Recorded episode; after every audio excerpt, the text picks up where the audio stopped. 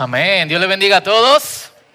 Dios le bendiga. ¿Qué pasó? ¿No quieren ser bendecidos por el Señor? Es de verdad, es de corazón. Eh, gracias de verdad por estar aquí en esta, eh, en esta mañana, en esta semana. Es como un fin de semana, semana largo. Eh, y bueno, estoy súper contento de, compartir la palabra con todos. Si estás aquí por primera vez, bienvenido. Si nos estás viendo por primera vez eh, a través de las redes sociales, también bienvenidos. Y espero que todos estemos atentos a lo que el Señor tiene para nosotros en esta mañana. Amén. Eso, sí, ánimo. Y bueno, antes de iniciar el mensaje, nosotros ayer estuvimos haciendo nuestro acostumbrado tiempo en Bethesda lamentablemente eh, diferente por cómo esta época nos, nos restringe, pero pudimos, pudimos hacerlo. Y damos gracias a Dios por eso. Para los que quizás no pudieron estar o pasar, se hizo versión drive-thru, aunque algunos no pudieron y entraron y abrazaron. Eh, fue muy chulo ver las niñas nuevas que hay dentro del lugar. Para los que no estuvieron, o no pudieron estar todo el tiempo, aquí algunas imágenes que queremos que, disfruten. Así que, eh, nítido. Ahí van. Está Auris. Se fuimos recibidos con galletas hechas por las niñas de Bethesda. Un aplauso. Él estaba tan sorprendido que no quería abrir el carrito.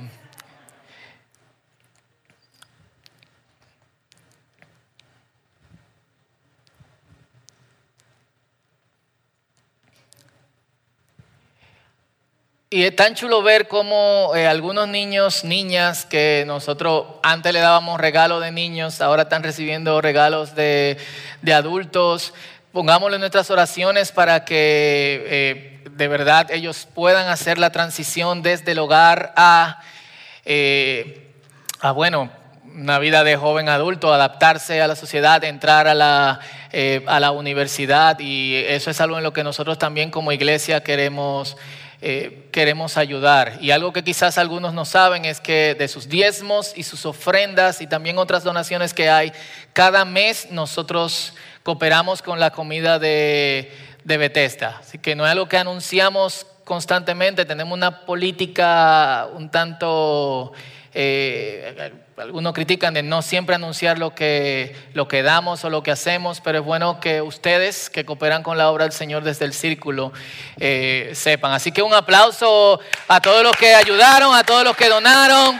Eh, Rebeca, Cristian, que se fajó, Casey, que tomó las fotos, así que súper chulo. Y como ustedes saben, nosotros estamos en una serie a través del libro de Apocalipsis enfocándonos específicamente, aunque veremos los rasgos apocalípticos y proféticos, pero enfocándonos específicamente en cómo a través de estas cosas nosotros podemos ver esperanza ante un inminente tiempo final y cómo nosotros como creyentes recuperamos nuestra esperanza escatológica. Yo sé que eso se oye como Transformers, pero escatológico quiere ser del fin y del más eh, allá. Y la semana pasada iniciamos con un panel que si no han visto pueden ver en nuestras redes sociales o escuchar en nuestro podcast en Spotify, iTunes, eh, Google Podcast. Eh, hoy estaremos enfocándonos en los capítulos 2 y 3 que se desarrollan detalles específicos de la carta a las siete iglesias. Apocalipsis fue una carta dirigida a siete iglesias específicas que luego obviamente se distribuyó a través de toda la región y que finalmente llega a nosotros. Al leer las cartas, no puedo dejar de pensar en esto. Todas señalan a que la mayor preocupación de la iglesia en tiempos finales o en tiempos difíciles debe ser su condición su relación con Dios y su relación de amor y obediencia. Lo repito, todas las cartas señalan a que la actitud de la iglesia en tiempos finales y en tiempos difíciles debe ser vigilancia a su condición, a su estatus con Cristo, su Señor. Y esto es imprescindible destacar porque en tiempos difíciles No puedo afirmar si, estos son tiempos finales, pero no puedo descartarlo tampoco, porque hay señales. En tiempos difíciles a nosotros nos preocupa nuestro estatus material y nuestro estatus físico, que está bien. Y descuidamos nuestro estatus espiritual y de creyentes, que está mal. Podemos hacer una cosa sin dejar de ser la otra, porque en el Dios que nosotros creemos tiene atención. El Dios en el que nosotros creemos tiene atención por nuestro estatus material. ¿Cuántos dicen amén? Pero dígalo fuerte, ¿qué pasa esta mañana, por Dios? Amén. Lo que está en su casa, digan amén, que se oiga hasta aquí. Eso, ¿lo oyeron? Qué chulo. Entonces, yo creo que mientras leemos estas cartas, y lamentablemente no podemos enfocarnos en todas hoy, mientras las leemos, y le invito a que lo hagan en sus casas, realmente empieza desde el versículo 9 del capítulo 1, hay preguntas que yo me debo hacer. Y por eso nosotros hemos titulado este mensaje Siete cartas a nosotros mismos. Y las preguntas son, ¿qué ajustes yo debo hacer en mi vida? ¿Y qué debo mantener como creyente y como discípulo de Cristo? ¿Qué debo mantener y en qué nunca debo bajar el ritmo? Y yo espero que tú eh, puedas meditar en esto. Introduciendo rápidamente las siete iglesias se encontraban en Asia Menor, en lo que nosotros hoy conocemos como Turquía, de hecho como al nor, eh, noroeste de, ese país. Y eh, de hecho hay una ruta de, de las siete iglesias. Tú puedes visitar cada uno de los lugares Lamentablemente, solo una de estas ciudades todavía eh, es una ciudad. Todas las otras ciudades, o sea, esta ciudad que todavía es una ciudad es Esmirna, pero todas las otras ciudades, Éfeso, Filadelfia, Pérgamo, eh, la Odisea, ya no existen. Solo hay, solo hay ruinas. Yo pude hacer una parte de, este, de este, recorrido, quizá hay alguno por ahí que lo, que lo han hecho. Es triste que ninguna eh, sobrevivieron y muchas de las ciudades eran, eran prominentes. De hecho, eh, si ustedes pueden notar, antes de hablar de la prominencia de las ciudades, eh, hay una ruta.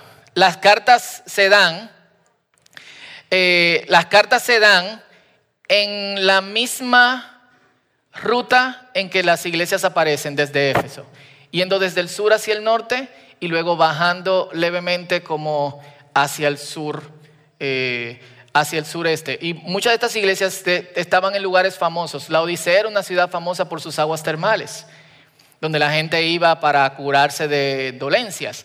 Eh, Éfeso era una ciudad central dentro del imperio, sería como un París o como Nueva York o Los Ángeles del día de hoy, destacado por su platería y también por el culto a Diana, una de las principales diosas de la época. Teatira eh, criaban una especie de oveja que daban una lana especial, también creaban púrpura y también eh, eran famosos por su, eh, por su bronce. Y las cartas forman un número 7, si tú como que la volteas. Pero eso no tiene ninguna importancia porque en esa época el 7 romano no se parece al 7 de nosotros, pero bueno, está chulo. Para que no se vayan en una de que, wow, también forma un 7. Eh, habrán algunos que dirán, bueno, Dios en su, en su preeminencia, en conocimiento de todo, sabía que el número 7 en el futuro iba a ser arábico y no romano, etcétera. Me fui en una. Y hay diferentes interpretaciones con respecto a, a las cartas. Eh, desde la más probable, que las iglesias se eligieron porque comparten patrones que se repiten en otras iglesias, en otros lugares y en otros tiempos. De hecho, si la leemos aquí hoy, todas, y yo pensé full como no predicar y simplemente leer las cartas, lo cual hubiese sido fantástico y nos hubiese dejado con un buen mensaje. Pero si la leemos todas, el capítulo 2 y el capítulo 3, a diferentes personas le van a tocar diferentes cosas. Yo voy a hablar de esto más adelante, pero dicen una, oye, tú no eres ni frío ni caliente, eres insípido, por eso te vomitaré. ¿Quiénes se han sentido alguna vez así en su relación con Dios, como tibio? A Éfeso le dice, por cuanto tengo algo contra ti, que has perdido tu primer amor. ¿Quiénes han tenido que luchar pila para recuperar su primer amor del Señor? No di que una jeva que usted en su juventud, cuando se mudó a Nueva York, dejó aquí en el colegio y de que puede volver a recatarla. No. Eh, full. Eh, quienes se han sentido como oprimido constantemente por el desastre, a pesar de que tienen una buena relación con Dios y se sienten como que necesitan una palabra del Señor que le afirme y le diga, yo estoy contigo. Mientras leemos las cartas, a todos nos van a tocar. Y no solamente nos van a tocar en este tiempo en específico, sino en diferentes tiempos. Y también está la visión dispensacionalista, que ya ha sido abandonada, pero que se creía hasta hace unos cuantos años, en donde cada carta representaba una época. Siendo esta época, y en eso no, la, la teoría no es tan loca, representando la iglesia de la Odisea. Se lo dejo de tarea para que lo lean. ¿Qué tienen las cartas en común? Primero, las cartas tienen una imagen distintiva de Cristo. Cristo siempre se presenta con algo. Te habla el que camina entre las siete lámparas. Te habla el que tiene la espada, cuyos ojos son de fuegos. Te habla quien tiene un nombre que es sobre todo nombre. Cada carta es presentada. Aquí le dejo los versículos con Jesús y un distintivo específico de su persona. Con el reconocimiento de lo bueno. No sé si usted conoce personas que cuando te van a criticar algo empiezan con, oye lo que te voy a decir. Tú no recoges la basura, manín. Entonces como que recógela y arregla tu cama y tú te sientes como... Pero hay gente que llega y dice, oye lo que te voy a decir, mira, tú, tú eres una persona excelente. Y, y wow, me encanta que cada día tú no, tú no dejas que ningún plato se ensucie, tú lo friegas pero tengo contra ti. y tú como que te amortiguaron, como... Y después... Eso hace algo así. y luego sigue con la revelación de lo malo, que con excepción de dos cartas o de dos iglesias, eh, siempre dice, tengo esto contra ti. Luego con el llamado al arrepentimiento, aquí están los versículos y sería muy chulo que ustedes tomen esto y lo estudien paso por paso en sus casas. Luego con la afirmación de que esto es un llamado para todas las iglesias. Cada carta termina diciendo, el que tenga oídos escuche lo que el Espíritu tiene que decir a las iglesias en plural. Y la promesa para el que venza. Y en este mensaje, lamentablemente, nosotros no vamos a cubrirlas todas. Y déjeme decirle que es sumamente difícil elegir enfocarnos en aspectos muy específicos cuando tienes tiempo limitado y toda la información es importante. Pero vamos a leer las palabras a las últimas dos iglesias. Y están, para los que quieren buscar aquí en sus dispositivos, yo lo, como quiera lo voy a proyectar aquí. Los que están en sus casas pueden entrar también al YouVersion, buscar Ministerios del Círculo y ahí están las notas del mensaje. Los que están aquí también.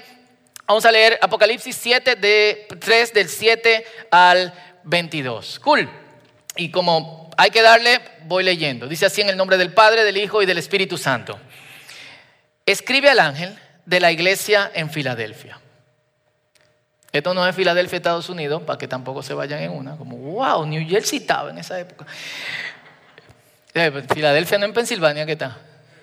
Cool, ya también, malo en geografía.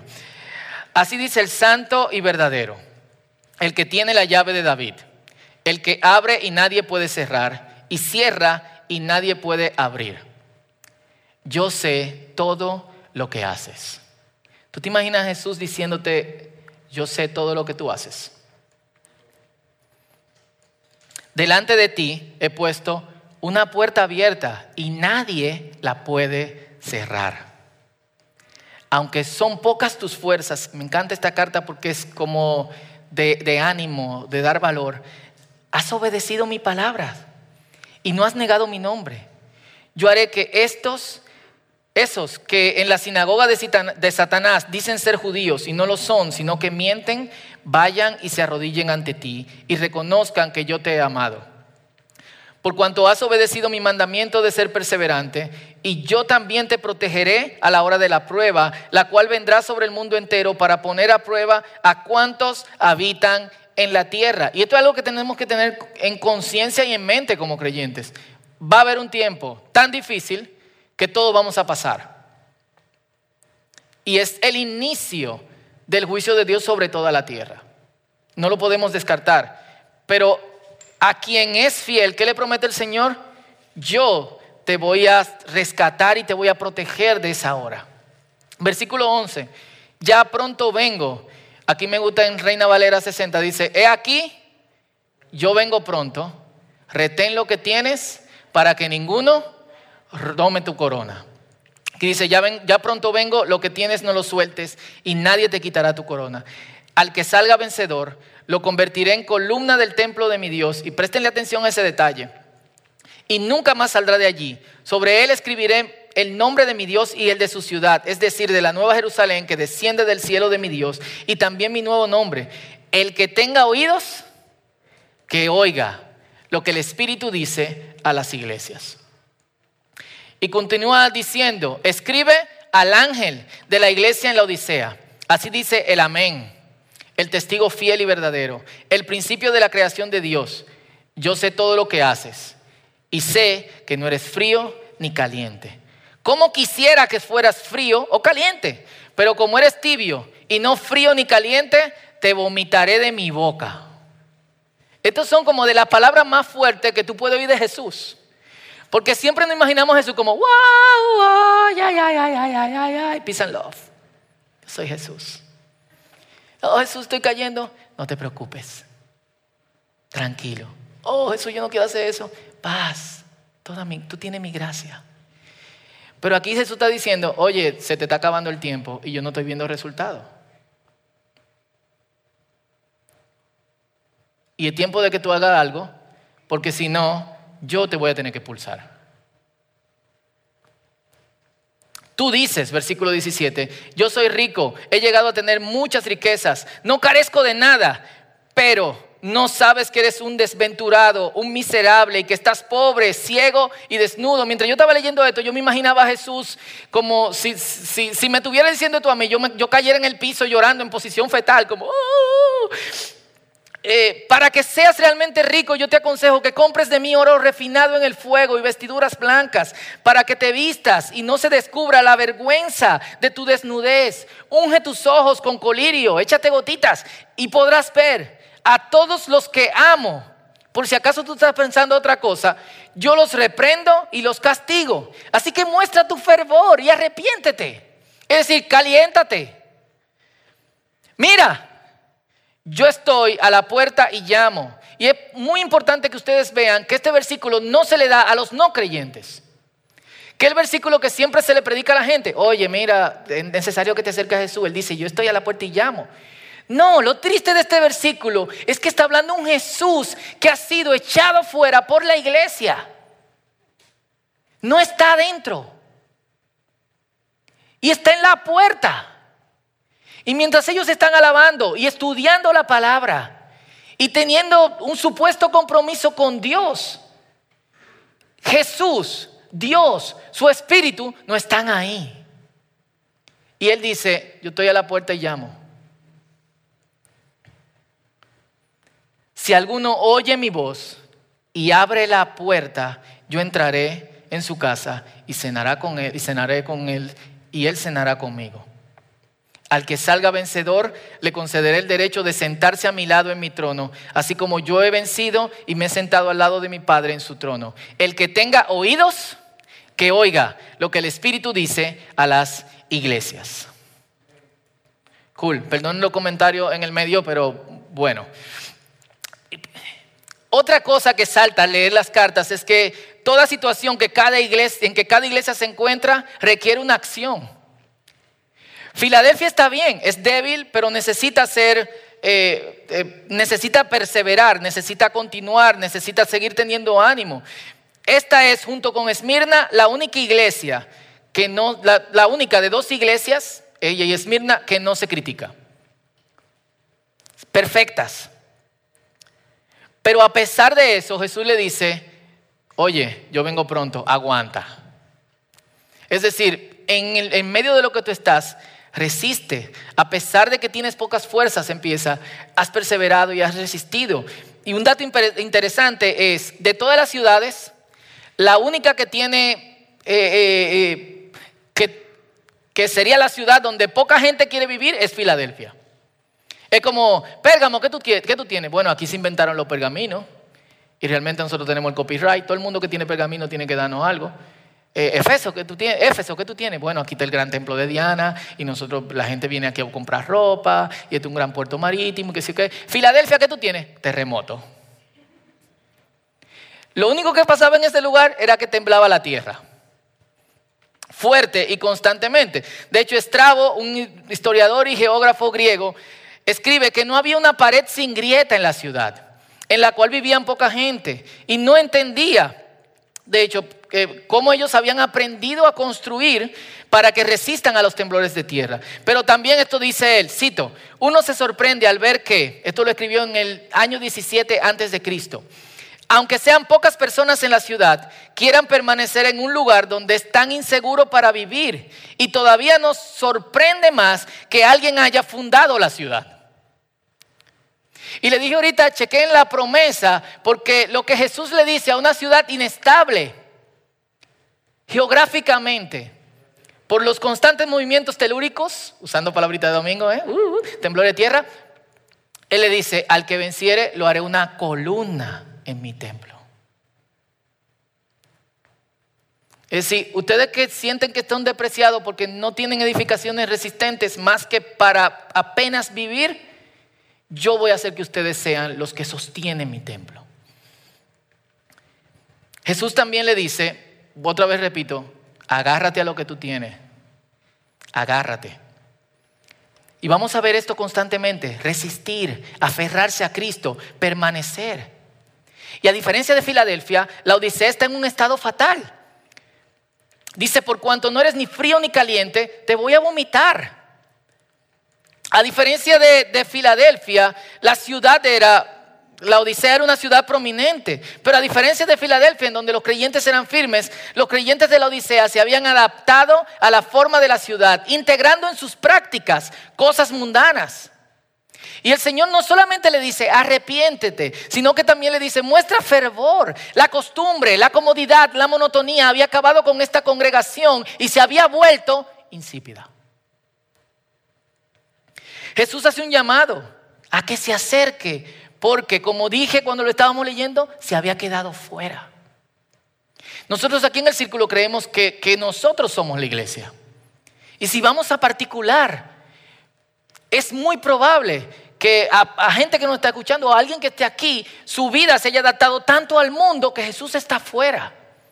Y lo que tú piensas que Jesús actuando en tu vida es una ilusión. Actúa rápido. Actúa rápido. Porque Jesús, que es el centro de lo que nosotros hacemos, no puede estar desplazado de lo que nosotros hacemos y de cómo nosotros vivimos. Y por eso mucha gente cree que, la época en que nosotros vivimos es la iglesia de la Odisea. ¿Por qué? Porque nunca en la historia de la iglesia tantas congregaciones cristianas se habían adaptado al mundo. Nunca en la historia de la iglesia una congregación hubiese dicho, nosotros apoyamos el aborto. Y las hay. Nunca en la historia de la iglesia una congregación hubiese dicho, nosotros casamos a los homosexuales, hoy lo casan. Nunca en la historia de la iglesia había tanta incongruencia entre cómo la gente vive y cómo la gente debe ser. Y por eso nosotros tenemos que ser más Filadelfia que la Odisea. Aunque eso represente que nos quedemos con poca fuerza delante de los demás.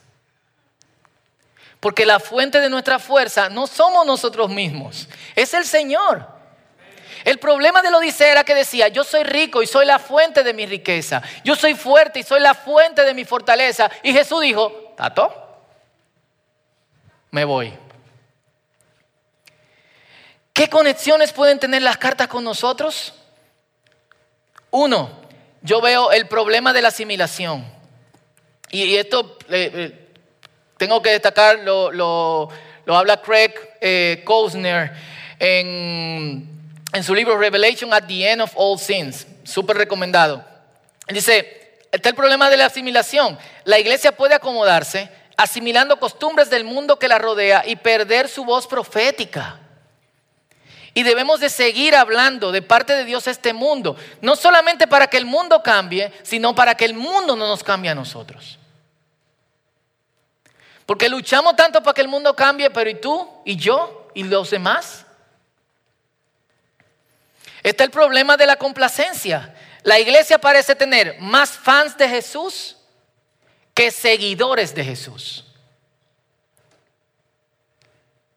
Y eh, esta semana estudiábamos en algunos discipulados la parábola del sembrador. cuando le explica la parábola a los discípulos, Jesús le dice, eh, ellos le preguntan, ¿por qué tú le hablas eh, en parábola a la gente? Él dice, a las multitudes, es decir, a los fans, yo les hablo en parábola para que no entiendan. Pero ustedes son mis seguidores, yo les revelo los secretos del reino. El fan no tiene palabra de primera mano. El seguidor cercano tiene no solamente la palabra, sino la revelación de Jesús. Dale un aplauso a Cristo, amén. Entonces Jesús es antifans. Oh, Jesús sí me cae bien. Jesús no quiere gente que le caiga bien. La Biblia dice, los demonios creen y tiemblan.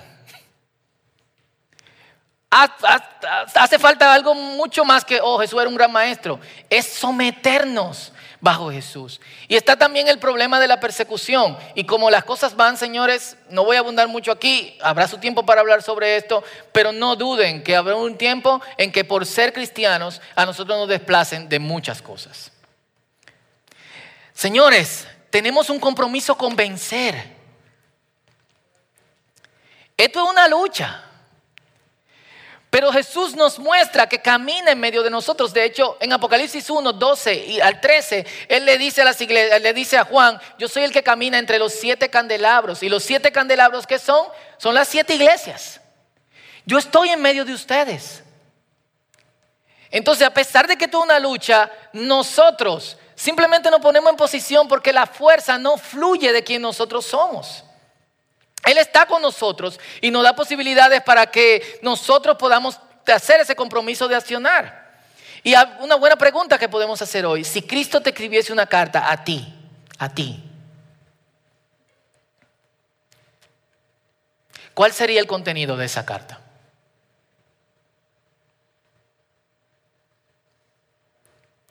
Y aquí tenemos que dejar las imágenes románticas de Jesús y pensar que Jesús afirma nuestras fortalezas, pero reprende nuestras debilidades. No nos saca por nuestras debilidades, pero sí nos dice, tienes que tomar una decisión. Porque si no, tendré que venir a ti. Entonces, hermanos que están aquí, hermanos que nos ven en sus casas, este es el momento de la decisión. Como, como decía al principio, dos cosas. ¿Qué ajustes yo debo hacer en mi vida? ¿Y qué debo mantener en mi seguimiento a Jesús para nunca bajar el ritmo? ¿Qué ajustes? Y lo que viene después de ese ajustes son las promesas para el que vence. Que sí quiero que las veamos todas hoy, ya cerrando este mensaje. Y debajo de algunas sillas, aquí hoy, hay siete eh, cartas con el que venciere distribuidos en el lugar. No se preocupen, todas estas sillas han sido desinfectadas antes de que ustedes llegaran aquí. Así que busquen debajo. Y conforme vayan encontrando, acérquense aquí adelante.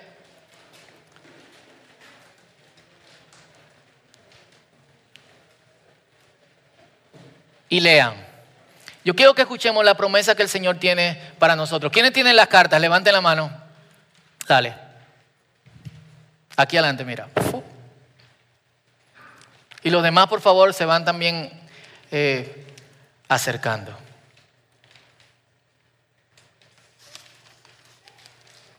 Al que salga vencedor y cumpla hasta el final con lo que yo mando, le daré autoridad sobre las naciones, la misma que he recibido de mi Padre. Yo, perdón, y gobernará a las naciones con cetro con cetro de hierro y las despedazará como un vaso de alfarero. Además, le daré la estrella de la mañana. Apocalipsis 2, 26 al 28. Amén. Y dice Apocalipsis 2.11, al que salga vencedor no sufrirá el daño de la segunda muerte. Amén. Rebeca. Al que salga vencedor le daré a comer del maná escondido y le daré también una piedrecita blanca. En ella está escrito un nombre nuevo que nadie conoce sino el que lo recibe. Apocalip- Apocalipsis 2, 17b. Amén. Laina. Al que, salga, al que salga vencedor, le permitiré comer del árbol de la vida, el cual está en medio del paraíso de Dios. Apocalipsis 2, 7, 6. Amén. Caleb.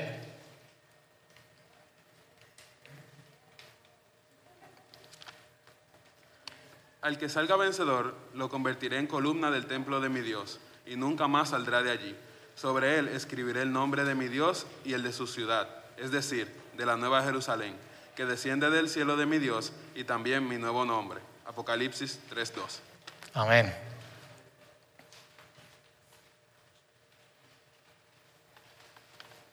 El que salga vencedor será vestido de blanco, y jamás borraré su nombre del libro de la vida, sino que lo reconoceré delante de mi Padre y de sus ángeles. Apocalipsis 3:5. Amén. Y la última.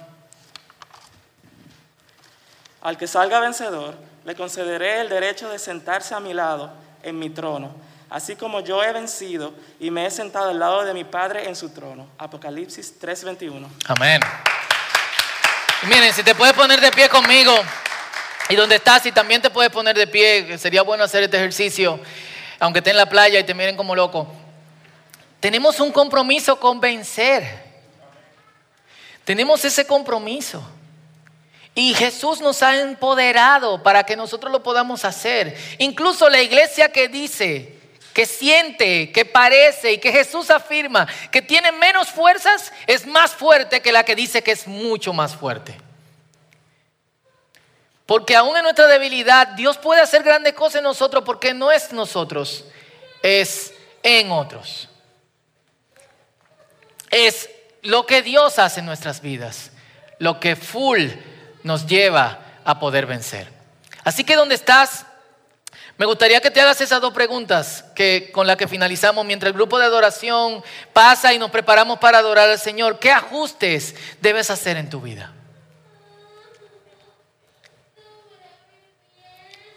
¿Qué ajustes debes hacer en tu vida?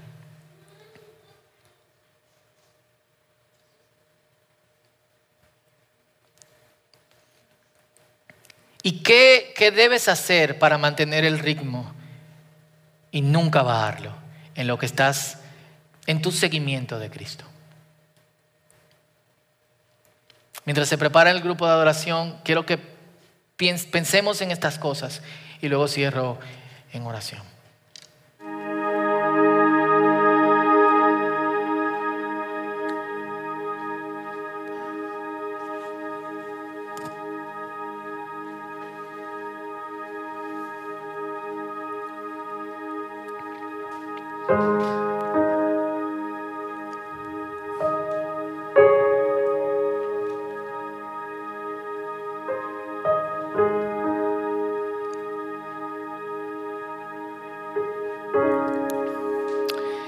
Quizás estás tibio y, dirás, güey, es mi tiempo de dejar esto. Eh, Jesús no está diciendo, ya te vomité, sino, haz algo. Yo estoy contigo. Yo estoy a la puerta. Ábreme. Quizás sientes que perdiste el primer amor. Jesús está diciendo, yo estoy contigo, vuelve a hacer lo que tú hacías antes. Vamos a darle.